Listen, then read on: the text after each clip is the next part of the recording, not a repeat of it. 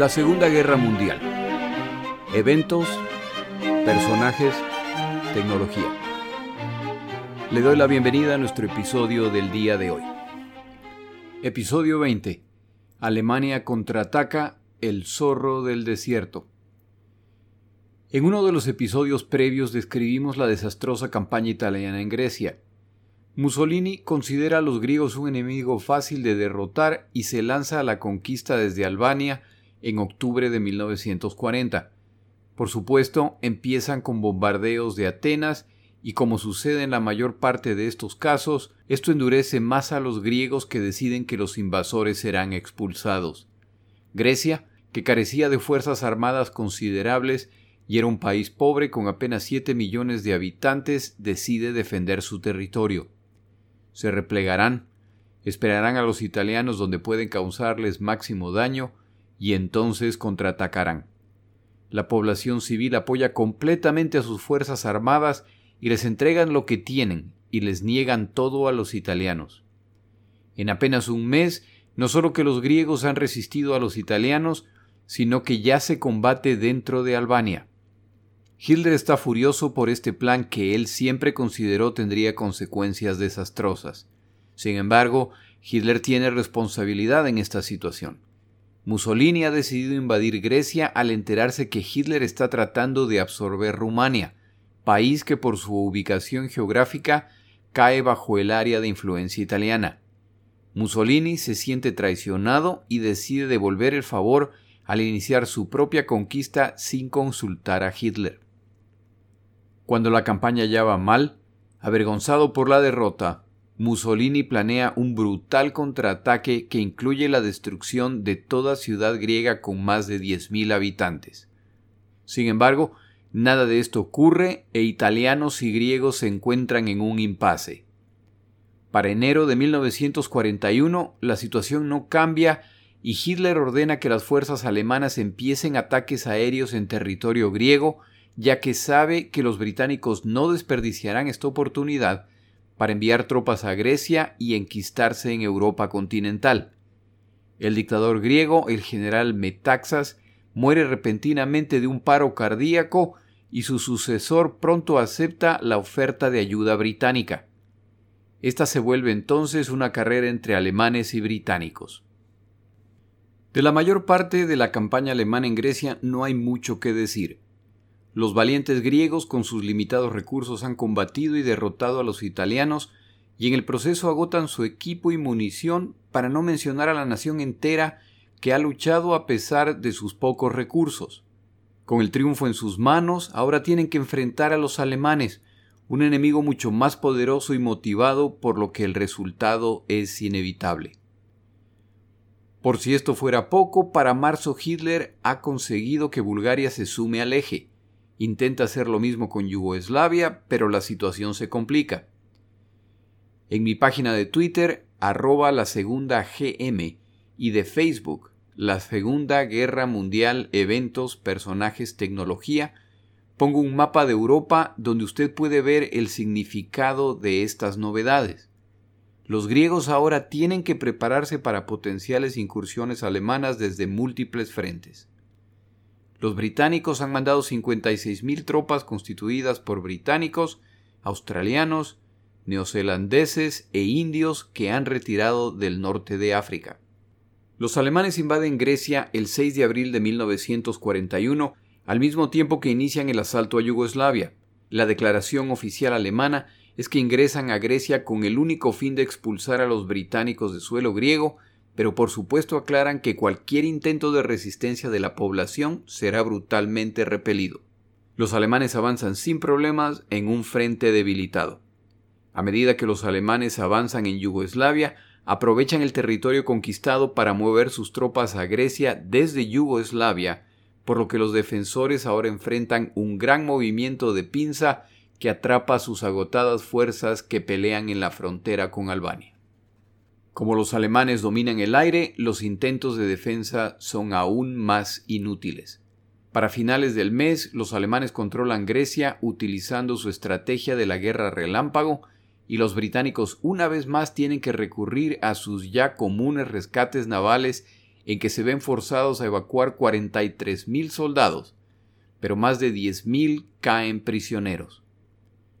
Las fuerzas enviadas a Grecia continental se reubican a Creta para tratar de defender la isla.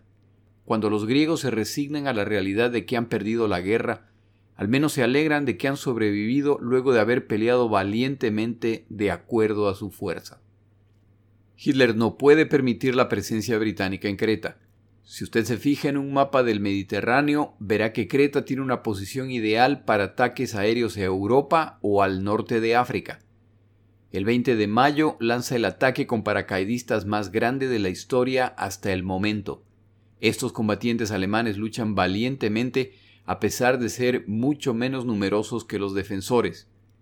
Como resultado de la organización de las tropas británicas y a pesar de sufrir altísimas pérdidas, los paracaidistas logran asegurar la pista aérea, lo que inmediatamente permite el arribo de unidades de refuerzo y artillería, lo que completa la derrota británica y griega. En apenas 11 días, los británicos son expulsados de Creta y un nuevo escape marítimo se suma a la lista de derrotas. 15.000 tropas son rescatadas, pero más de 10.000 soldados británicos caen prisioneros. Como en esta zona los alemanes dominan el aire, este esfuerzo le cuesta además a la Armada británica tres cruceros y seis destructores hundidos, más 17 embarcaciones adicionales averiadas. 6.000 paracaidistas alemanes mueren en esta operación, un precio altísimo para una pequeña y altamente especializada fuerza. Esta derrota tiene un alto impacto moral en Gran Bretaña. Churchill permanentemente hablaba de operaciones ofensivas contra los alemanes.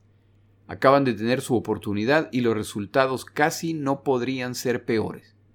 Esto, sumado a los reveses que están sufriendo en África como resultado de haber debilitado sus fuerzas en esta área, no son buenos augurios para el futuro. Por su parte, los alemanes descubrirán que su exitosa operación en Grecia y Yugoslavia resultará una muy pesada carga al contar con poblaciones altamente hostiles a sus fuerzas y dispuestas al sabotaje y a formar grupos partisanos. Esto trae consecuencias a un nivel más amplio. Mientras más revoltosas las poblaciones de las naciones conquistadas, más tropas que podrían estar combatiendo en otros sectores deben ser asignadas a tareas de control. Las poblaciones de estas naciones sufrirán brutales retaliaciones como resultado de su resistencia. Creta es fundamental, pero hay otra isla que tiene características similares y a la que los alemanes ahora desearían haber prestado atención antes. Esta pequeña isla se transformará en el sitio del planeta que recibió la mayor proporción de toneladas de bombas por habitante. Malta. Con 27 kilómetros de largo y 14 de ancho, Malta es una pequeña isla que queda a medio camino entre Libia e Italia. Esta isla cuenta con un puerto natural muy profundo que permite atracar a grandes navíos y submarinos. Contaban con tres pistas aéreas, si los alemanes tienen Creta, los británicos tienen Malta. Sin la conquista de esta pequeña isla, el eje nunca estará en completo control del Mediterráneo y de hecho es desde aquí desde donde el curso de la guerra en este sector cambiará. Los miembros del eje mejor posicionados para invadir Malta son por supuesto los italianos, que tienen las fuerzas navales para esta tarea. Apoyados por la Fuerza Aérea Alemana, esto se puede lograr. Afortunadamente para los británicos y sus naciones aliadas, para este momento ya se han producido las vergonzosas derrotas italianas y sus fuerzas armadas carecen del ánimo para emprender operaciones en que se pueden encontrar cara a cara con los británicos. La opción, por lo tanto, son los bombardeos a través de las fuerzas aéreas alemana e italiana combinadas. En su momento, los 280.000 habitantes de Malta sufrieron más de 170 días seguidos de bombardeos. Al final, las fuerzas en la isla no cederán y la población entera será condecorada por haber resistido este periodo. En años siguientes, Malta jugará un papel fundamental en las campañas en África y Europa. Ahora pasamos a ver qué está ocurriendo en África, pero antes tomamos una pausa en nuestro episodio.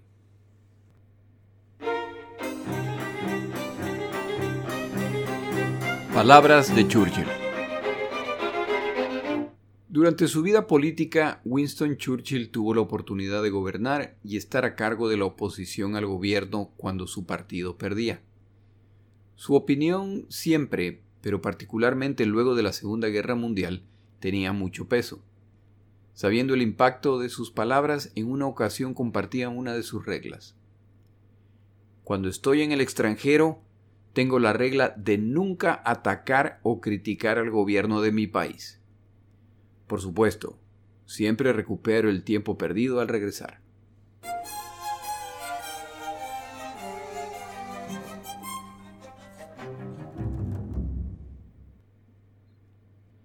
África y el zorro del desierto. El plan de Hitler para África era distinto. Derrotar a los griegos significaba la expulsión de los británicos del continente y lo han logrado. En África la prioridad es evitar una derrota. Por esta razón despachan a Erwin Rommel con estrictas órdenes de enfocarse en acciones defensivas exclusivamente. Esta es la situación al llegar Rommel a Libia. Para el 20 de enero de 1941, O'Connor, el comandante a cargo de las divisiones británicas está listo a atacar Tobruk, la ciudad que Churchill había determinado era el punto que se debía conquistar antes de mover las tropas y el equipo a Grecia. Para esta fecha, las tropas italianas se han reducido a la mitad, es decir, aproximadamente 125.000. El resto se cuentan entre muertos, heridos, pero principalmente prisioneros de guerra. Los británicos saben que es cuestión de tiempo para que los alemanes se sumen al combate, por lo que es importante eliminar el resto de la fuerza italiana. Aunque Tobruk tenía un número considerable de defensas, cae en apenas dos días. Como los británicos continúan el ataque, ocho días más tarde cae Derna. El avance británico es imparable, pero ahora es importante capturar las fuerzas italianas antes de que abandonen la provincia de Cirenaica para refugiarse en Trípoli y así extender la guerra en espera de los alemanes. Se inicia entonces una carrera entre tropas y blindados italianos intentando escapar y tropa y blindados británicos tratando de interceptarlos. A medida que pasan los días parece que los italianos escaparán, y O'Connor presiona a sus comandantes para que continúen el avance, lo que se hace a paso forzado lo que les cuesta tanques y equipo adicional a los británicos como resultados de avanzar por 30 horas seguidas para cubrir 150 millas a través del desierto. Para febrero 5 llegan a la villa de Beda, es decir, el camino que bloquea el paso a Benghazi en ruta a Trípoli. Han llegado a este punto apenas 30 minutos antes que los italianos que ahora se acercan, tras la forzada marcha, ahora tendrán que pelear. Los combates duran día y medio con los blindados italianos atacando a las fuerzas que los bloquean, pero pelean con una desventaja que hemos mencionado en otros episodios. Solo uno de cada 30 tanques italianos contaba con radio, es decir, los tanques italianos pelean individualmente contra los tanques británicos que combaten en equipo una evidencia más de la poca previsión de Mussolini. La pérdida de equipo en los dos bandos es significativa, pero son los italianos los que reciben noticias que el mariscal Graciani ya estaba en camino a Trípoli y que sus fuerzas se han rendido. Los generales italianos se rinden y O'Connor acepta su rendición. Entre los capturados está el general Bergonzoli, que simplemente admite respecto al avance británico llegaron demasiado pronto.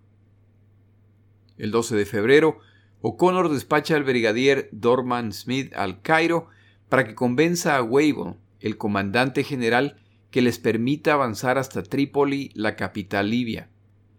Al ingresar al cuartel de Weibel, lo primero que Dorman Smith ve es que en las paredes y en las mesas no hay mapas de Libia o de Egipto, sino de Grecia. No hay necesidad de mucha explicación para entender que el enfoque ha cambiado y que el comandante ya planea otras campañas. Por si esto fuera poco, Dorman Smith se entera de que el plan es pelear la campaña en Europa utilizando parte del equipo y las tropas que están alcanzando la victoria en Egipto y Libia. En un poco más de dos meses, O'Connor ha avanzado 500 millas. Ha tomado 130.000 prisioneros, capturado 400 tanques y más de 100 piezas de artillería.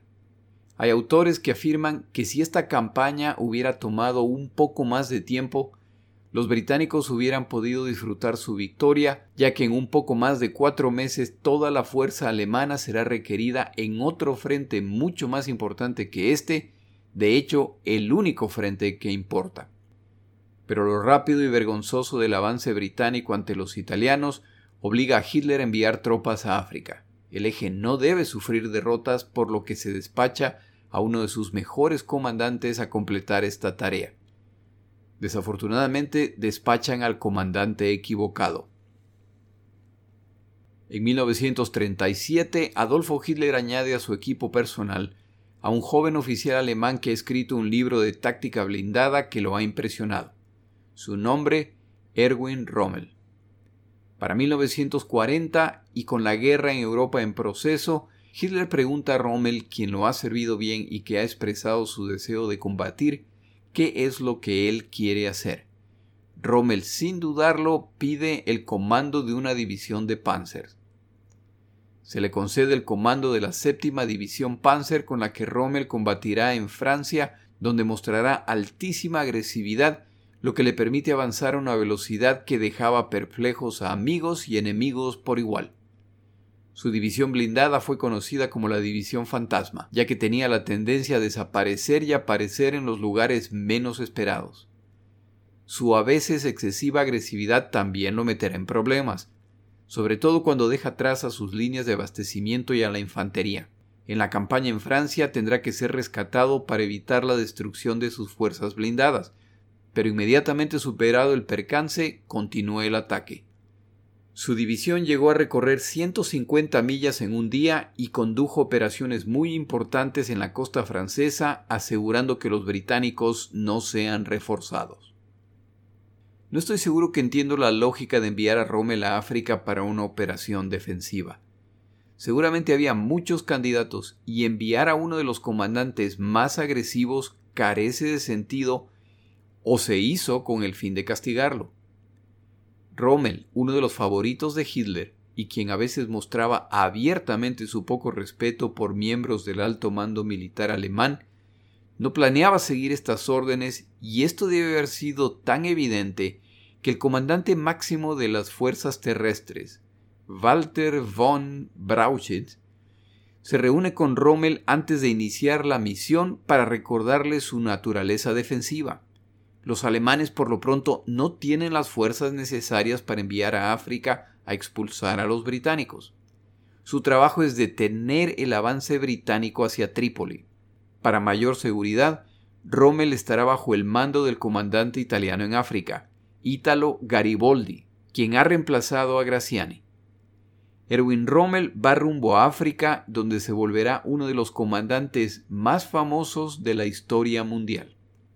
En febrero Rommel y su famosa división, el Africa Corps, se ponen camino al norte de África. Una de sus primeras instrucciones al llegar es que necesita un avión ligero para sobrevolar el frente. Conocido por su impaciencia y exigencia hacia sus comandantes y por su simpatía y comprensión hacia el soldado común, no perdía oportunidad de compartir y mostrar que era uno más de ellos, empezando porque en situaciones de combate normalmente se lo podía encontrar al frente del ataque.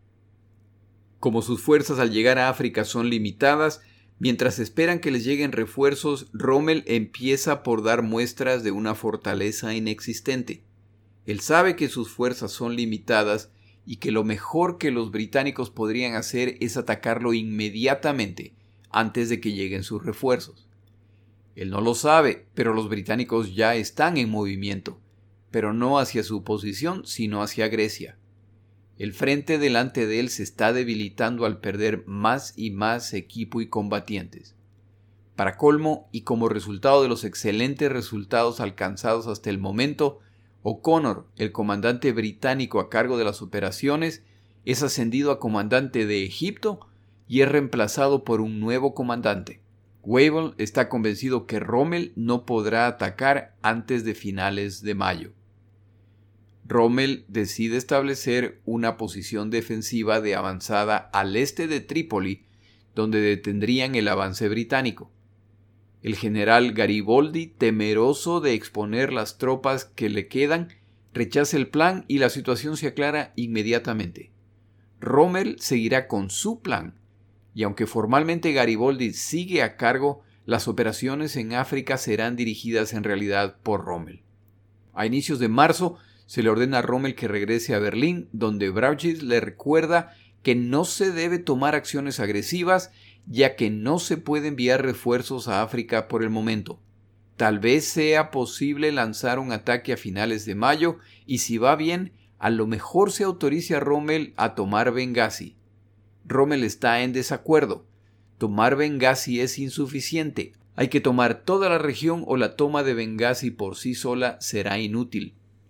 Brauchitz le recuerda a Rommel que en todo caso esa es una decisión para finales de mayo, ya que nada se hará hasta entonces. Con este punto aclarado, Rommel regresa a África para planear la mejor forma de desobedecer esta orden. De hecho, antes de viajar a Berlín, Rommel ya había ordenado se prepare un ataque hacia el este. La conferencia en Berlín no cambia nada. El ataque se inicia el 24 de marzo y los británicos empiezan a replegarse. Oyendo de los eventos en África, Churchill envía un mensaje a Wavell. Imagino que estás esperando que la tortuga extienda su cuello lo más largo posible antes de decapitarla. Wavell responde explicando que la pérdida de tropas y equipo enviadas a Grecia han limitado seriamente su capacidad operativa. El 30 de marzo, Wavell contacta a Nim, su nuevo comandante, para animarlo a que no se preocupe, los alemanes no tienen las fuerzas suficientes para continuar el ataque. Al día siguiente, otra población cae en manos de Rommel. Parece que nadie le ha pasado a Rommel el mensaje de Weber. La Fuerza Aérea Alemana confirma a Rommel que los británicos, lejos de preparar posiciones defensivas, continúan replegándose. Rommel ordena ataques adicionales y estos también son exitosos. Pero este avance agresivo en un terreno tan poco hospitalario como el desierto tiene sus riesgos. Para abril 3, las divisiones de Rommel están muy avanzadas, pero a punto de quedarse sin combustible, por lo que deben regresar a reaprovisionarse. Rommel no autoriza el retroceso. Los camiones cisterna viajarán a buscar el combustible. Los blindados se quedan en el frente tienen 24 horas para regresar con el combustible y las provisiones necesarias para continuar la campaña. Esto redujo el tiempo muerto de 4 a 2 días, pero durante esos dos días los blindados alemanes hubieran sido incapaces de defenderse en caso de ataque. Afortunadamente para Rommel, nada ocurrió y esto trae la ventaja que los británicos siguen esperando el momento en que Rommel y sus fuerzas tengan que replegarse por falta de combustible y provisiones. En vez de la esperada retirada, se produce un avance inesperado y Benghazi pronto cae en manos alemanas. Rommel está desobedeciendo todas las órdenes recibidas y en el proceso está dándoles una lección a los británicos. Ahora son los británicos los que están jugando el papel de las tropas aterrorizadas que escapan frente al enemigo. Siguiente parada, Tobruk. Rommel ha logrado todo esto a través de trucos y engaños. Uno de sus primeros actos al llegar a Trípoli fue organizar un desfile de las tropas, sus vehículos de combate y por supuesto los tanques. Durante el desfile, uno de los acompañantes de Rommel que observaba el desfile impresionado por las fuerzas con las que cuentan, a medida que siguen desfilando las tropas se da cuenta de un pequeño detalle. La oruga averiada de uno de los tanques es muy notoria. Como el desfile continúa, se da cuenta de que es la tercera o cuarta vez que el tanque con la oruga averiada pasa frente a ellos. Rommel ha organizado el desfile de forma que sus panzers están realizando grandes círculos alrededor de la ciudad, lo que da la impresión de que su fuerza real es tres o cuatro veces más grande de lo que en realidad lo son. Estas cifras infladas seguramente pronto serán comunicadas a los británicos. Otra de las estrategias de Rommel era poner cubiertas hechas de tela y madera sobre vehículos pequeños para dar la impresión de que eran tanques. Estos vehículos eran posicionados en lugares estratégicos en el frente para dar la apariencia de mayor fortaleza. Con buen sentido del humor decía uno de los oficiales al cual le habían sido asignados algunos de estos tanques falsos. Si te atacan, no te preocupes. No te culparé si pierdes dos o tres de estos en combate. La estrategia de Rommel funciona y Nim pronto pierde control de la situación. Las retiradas británicas continúan y Wavell se ve forzado a pedirle a O'Connor que regrese a hacerse cargo de la situación. La situación se ha deteriorado tanto que pronto tendrán que abandonar su centro de comando para continuar replegándose. Nim, el nuevo comandante, y O'Connor están entre los últimos en abandonar el centro de comando tratando de asegurarse de que las tropas estén seguras. Se retiran en la noche para seguir a las tropas y en el camino se distrae su conductor y toma una ruta equivocada. A las 3 de la mañana, Nim se despierta al escuchar las órdenes de detenerse en un idioma que no entiende. Al acercarse quienes les ordenaron que se detengan, se dan cuenta que son soldados alemanes. Nim y O'Connor pasarán los siguientes tres años como prisioneros de guerra en Italia. A Rommel por poco le pasa lo mismo. Al regresar de uno de sus vuelos para determinar las posiciones enemigas cuando ya están por aterrizar, se da cuenta que los soldados en esta base usan los característicos cascos británicos. Se elevan a toda velocidad esquivando las balas de ametralladora y fusil. Para abril 7, los italianos y alemanes rodean Mechili. Envían mensajes exigiendo la rendición británica, lo que es rechazado por lo que al día siguiente atacan y esta posición británica también cae. Los prisioneros británicos se multiplican. Ese mismo día, Wavell anuncia a sus comandantes que Tobruk debe ser defendida a toda costa. Las fuerzas de las naciones del Imperio Británico representadas, India, Australia, Nueva Zelanda, Sudáfrica y por supuesto las tropas británicas defenderán la ciudad. Wavell ha entendido que si Tobruk cae, en realidad no queda casi nada entre esa ciudad y el Cairo. Egipto está en riesgo. Rommel también entiende esto y por lo tanto empieza a preparar el ataque. Su primer intento es el 11 de abril. Lo vuelve a intentar en los dos días siguientes, pero tienen que retirarse debido al fuego de artillería británico. Para el 14 ataca de nuevo utilizando todas sus fuerzas y sus esfuerzos parecen justificados. Han podido romper el cerco externo y ahora avanzan hacia la ciudad. Los blindados han avanzado tan rápido que han dejado atrás a la infantería. Cuando la infantería intenta conectar con los blindados, el verdadero plan se vuelve evidente. Las tropas australianas a cargo de la defensa periférica atacan con todo a la infantería alemana, causándoles bajas considerables. Los blindados no se dan cuenta de que se está cerrando la trampa. De repente los panzer alemanes se encuentran en un corredor en que son atacados con artillería y se dan cuenta que la infantería, cuya tarea es eliminar estas posiciones, ha quedado rezagada. Deberán escapar de la trampa peleando. 17 panzers alemanes se pierden en esta operación. El regimiento de ametralladoras alemán sufrió 75% de pérdidas. Rommel furioso decide tratar nuevamente dos días más tarde. Él comandará el ataque personalmente. Aunque este ataque no es desastroso, el resultado final es similar. Los alemanes tienen que abandonar el ataque. El comandante australiano, a cargo de las tropas australianas e indias responsables por defender la ciudad, no planea facilitar la tarea a Rommel. De hecho, despacha patrullas en la noche para aterrorizar a las fuerzas italianas y alemanas que rodean la ciudad y a capturar prisioneros. Para abril 30, Rommel se ha reforzado con unidades blindadas adicionales e intenta de nuevo, pero esta vez se suman Stukas y piezas adicionales de artillería. Logran avanzar y penetrar las defensas, pero la batalla continúa y los alemanes no logran controlar la situación.